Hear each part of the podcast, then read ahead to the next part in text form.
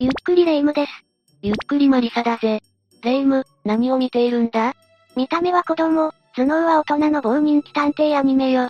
被害者があんこで窒息するってとんでもない亡くなり方で思わず見入ってしまったの。ああ、あのアニメ、たまにぶっ飛んだ回があって面白いよな。ある意味神回よね。こんなありえない亡くなり方をする人がいるわけないわ。あんこまみれて窒息した人がいるかどうかはわからないが、ありえない事故で絶命した人は結構いるぜ。え？その話、気になるわ。じゃあ今回は、ありえない不運な事故で亡くなった人たち7選を解説していこうか。よろしく頼むわ。それでは、ゆっくりしていってね。第7位から行くぜ。7位は自撮りインスタグラマーの事故だ。自撮りインスタグラマーって、自分の写真をただインスタに投稿するだけの人？そうだぜ。だが、当然普通に自撮りした写真を闇雲に投稿しているわけじゃないぞ。映えを求め、崖や滝など結構危険なところで自撮りして投稿している人も多い。今回紹介する自撮りインスタグラマーは、ソフィアちゃんさんという32歳の女性で香港で人気のインスタグラマーだ。彼女も険しい崖などの絶景ポイントで自撮りをするのが売りの人なんだ。ほんとだわ。崖の上でヨガポーズとか、かなりギリギリの写真って感じね。彼女はどうして自撮りで命を落とすことになったの？チャンさんはインスタに投稿する写真撮影のため、友人と一緒に香港のハオパク内公園に行っていたんだ。この場所は、香港で一番美しい夕日が見られる場所で知られている場所で、チャンさんはパイナップル山にある滝の縁で自撮りをした。滝の縁ってもう嫌な予感しかしないわね。ああ、足場の悪い滝の縁だからな。チャンさんは足を滑らせ、約49メートルの高さから落下してしまったんだ。一緒にいた友人がすぐに救急車を呼んだが、救急車が到着した時にはすでにチャンさんは亡くなっていたそうだ。どうしてそんな危険なところで写真を撮りたがるのかしらね。自撮りするときは特に周りが見えにくくなるから注意してほしいわね。第6位は電車の車掌に蹴られるだ。何をしたら電車の車掌に蹴られる事態に陥るのよ。自撮りが好きな男性が、電車が通過する瞬間を撮影するために線路内に入ったんだ。そして列車が男性のそばを通り過ぎた瞬間、車掌の足が男性の頭部にクリーンヒットした。うわぁ、本当に見事にヒットしてるわね。彼は大丈夫だったの？列車の速度が遅かったので大きな怪我はしていないぜ。意識もしっかりしているし、蹴られた後も普通に立っていたしな。それならよかったわ。けどこの男性、ちょっと列車から近すぎじゃない？だから運悪く、偶然車掌の足がヒットしたんじゃないの？それが、これは偶然車掌の足が当たったわけじゃないようなんだ。この映像を男性は YouTube にアップしたことで大きな話題になった。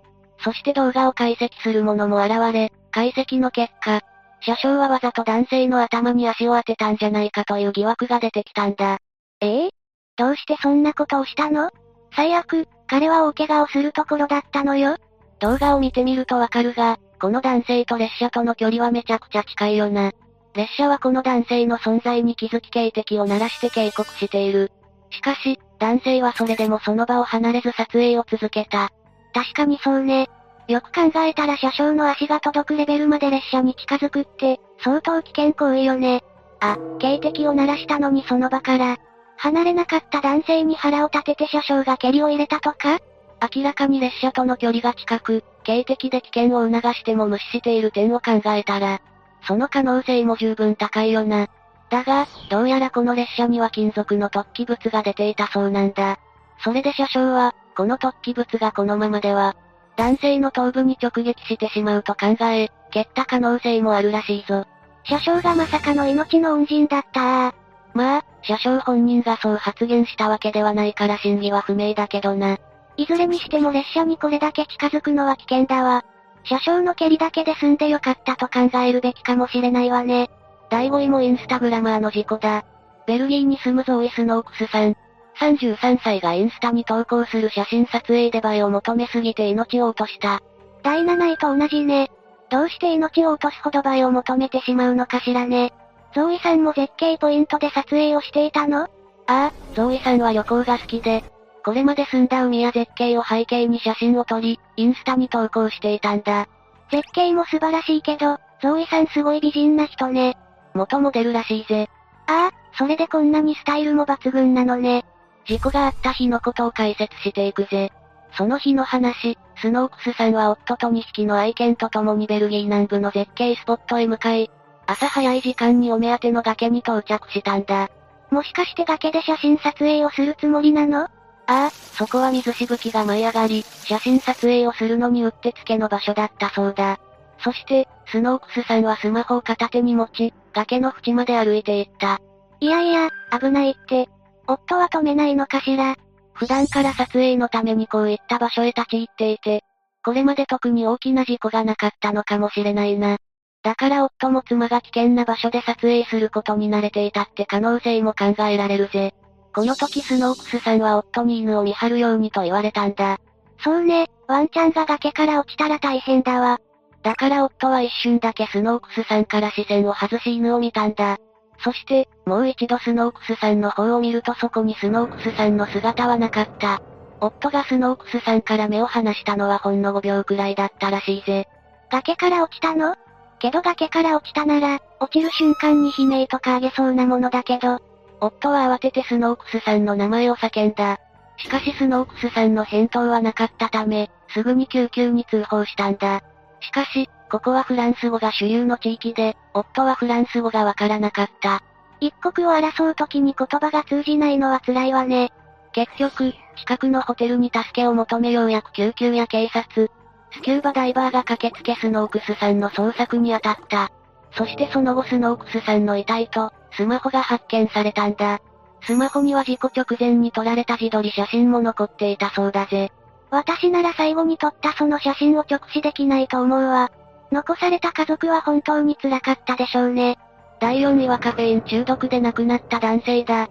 2015年に九州地方で20代前半の男性がカフェイン中毒で亡くなった。日本で起こったことなの？カフェイン中毒ってコーヒーを大量に飲んだとか？いや、エナジードリンクを日常的に飲んでいたそうだ。エナジードリンクならたまに私も飲むわ。なんだか心配になってきちゃった。たまに飲むくらいなら大丈夫だから安心しろ。この男性は24時間営業のガソリンスタンドで働いていて、深夜帯の勤務もあり、眠気覚ましにエナジードリンクを毎日のように飲んでいたそうだ。エナジードリンクってどのくらい飲むと危険なの？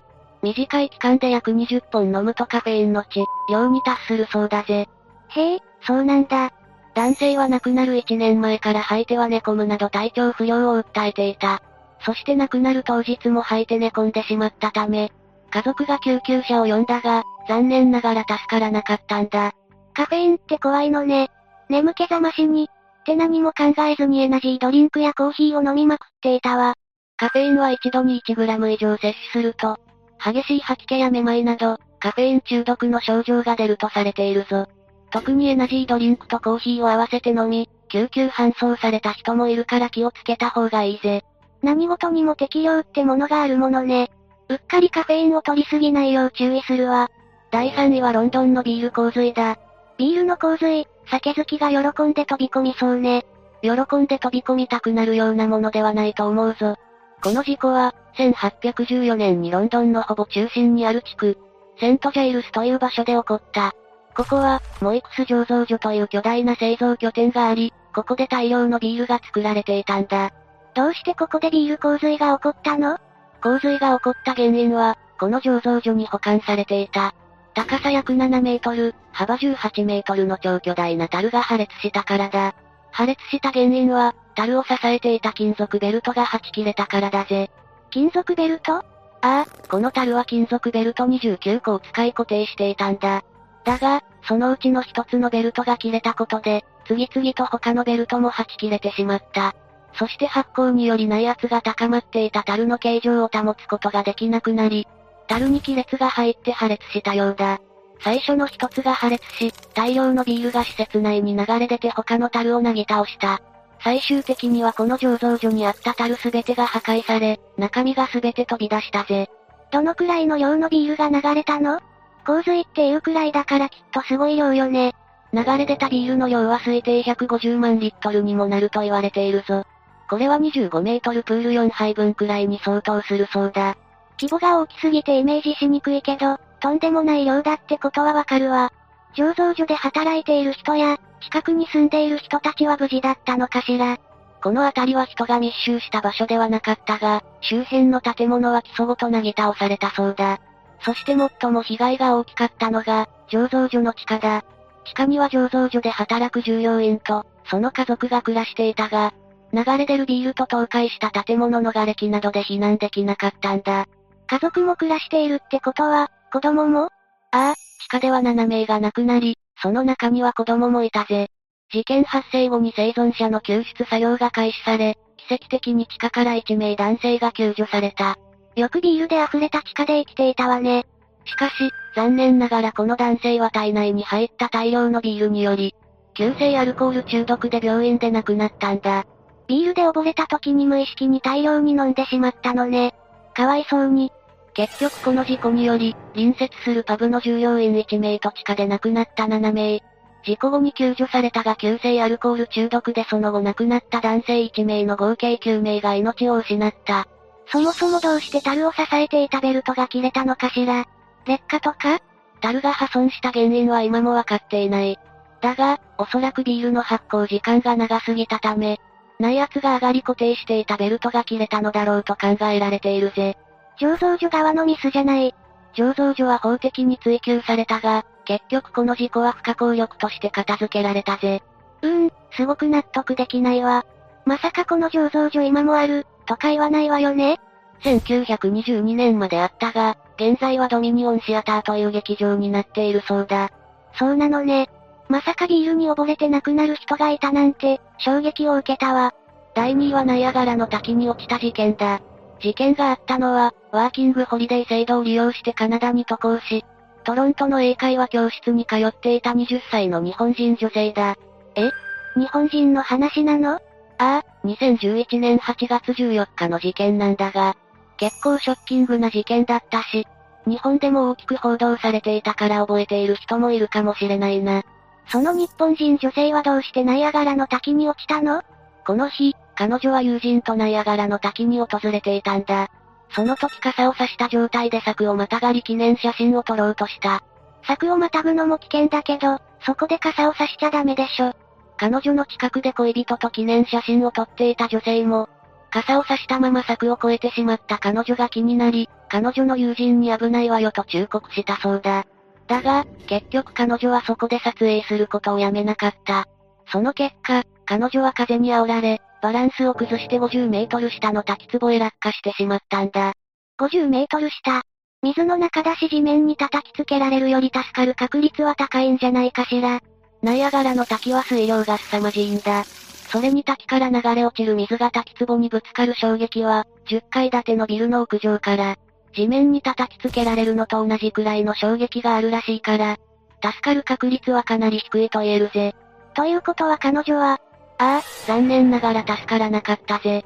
落下の通報が入ってすぐに捜索が始まったが、別の男性の遺体が見つかり一旦彼女の捜索は中止された。そして落下から4日後、ニューヨーク州立公園アトラクションの一つ、風の洞窟の職員がナイアガラ川下流に浮かぶ彼女の遺体を発見したんだ。別の遺体って、ナイアガラの滝ではこういった事故は多いってこと？写真を見てわかるように、ナイアガラの滝の柵はかなり低い。小学生でも簡単に乗り越えられる高さしかないから、こういった事故や自ら命を絶つ人も多いんだ。なるほど、確かにこれは危険だわ。観光でテンションが上がってしまう気持ちもわかるけど、こういった危険な場所へ行くときは注意しなきゃダメね。第1位は蛇に飲み込まれて亡くなるだ。この事件は2013年にインドのケテラ州で、酒によって路上で寝ていた男性が蛇に丸飲みにされた事件だぜ。路上で男性が寝ていることにも驚きだけど、眠っている成人男性を丸飲みできるサイズの蛇が路上にいることにも驚きだわ。インドでは路上で人が寝そべっているのは日常の光景だ。人以外にも犬や猫、豚や牛、蛇も普通に道端にいるぜ。インドって、すごいところね。そして酔っ払って路上で寝ている男性の元に蛇が現れ、男性をパクリ。でも蛇は丸飲みするから、すぐに救助すれば助かる確率はあるんじゃないの？そうだな。蛇が男性を丸飲みした時点では蛇はまだ暖かかったから、おそらく男性は蛇の腹の中で生きていたと考えられているぜ。だが、蛇は消化のため男性を締め付け始め、その結果男性は窒息して亡くなったそうだ。目が覚めたら蛇の腹の中。ってホラー映画みたいだわ。ところで成人男性一人丸飲みできる蛇ってどんな大蛇なの？男性を丸飲みした蛇は、錦蛇の一種だと考えられているぞ。人間が蛇に飲み込まれたって事件は頻繁ではないが過去に起こっている。中でも網目錦蛇という種類の蛇は最大全長10メートル近くあり、人や豹の捕食例もあり、日本でも死亡事故が起こっているぜ。日本でそんな巨大蛇を飼育できるの？地方自治体の許可があれば可能らしい。そういえばレイム、ベッドを飼いたいって言ってたよな蛇は嫌よ。寝ているうちに丸飲みされるかもしれないなんて、おちおち昼寝もできないじゃない。マリサの言った通り、ありえない事故で命を落とした人がいるのね。特に最後の寝ている間に蛇に丸飲みされて亡くなるっていうのは、衝撃が強かったわ。日本では普通に生活していて蛇に丸飲みにされることはないだろうけどな。だが、自分が今回紹介したような亡くなり方をする可能性がないわけじゃないぞ。そうよね、とりあえず路上で寝ない、崖で自撮りはしないようにするわ。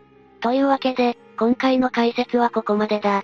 他にもありえない事故で亡くなった話を知っている人がいたら、コメントで教えてくれよな。それでは最後までご視聴ありがとうございました。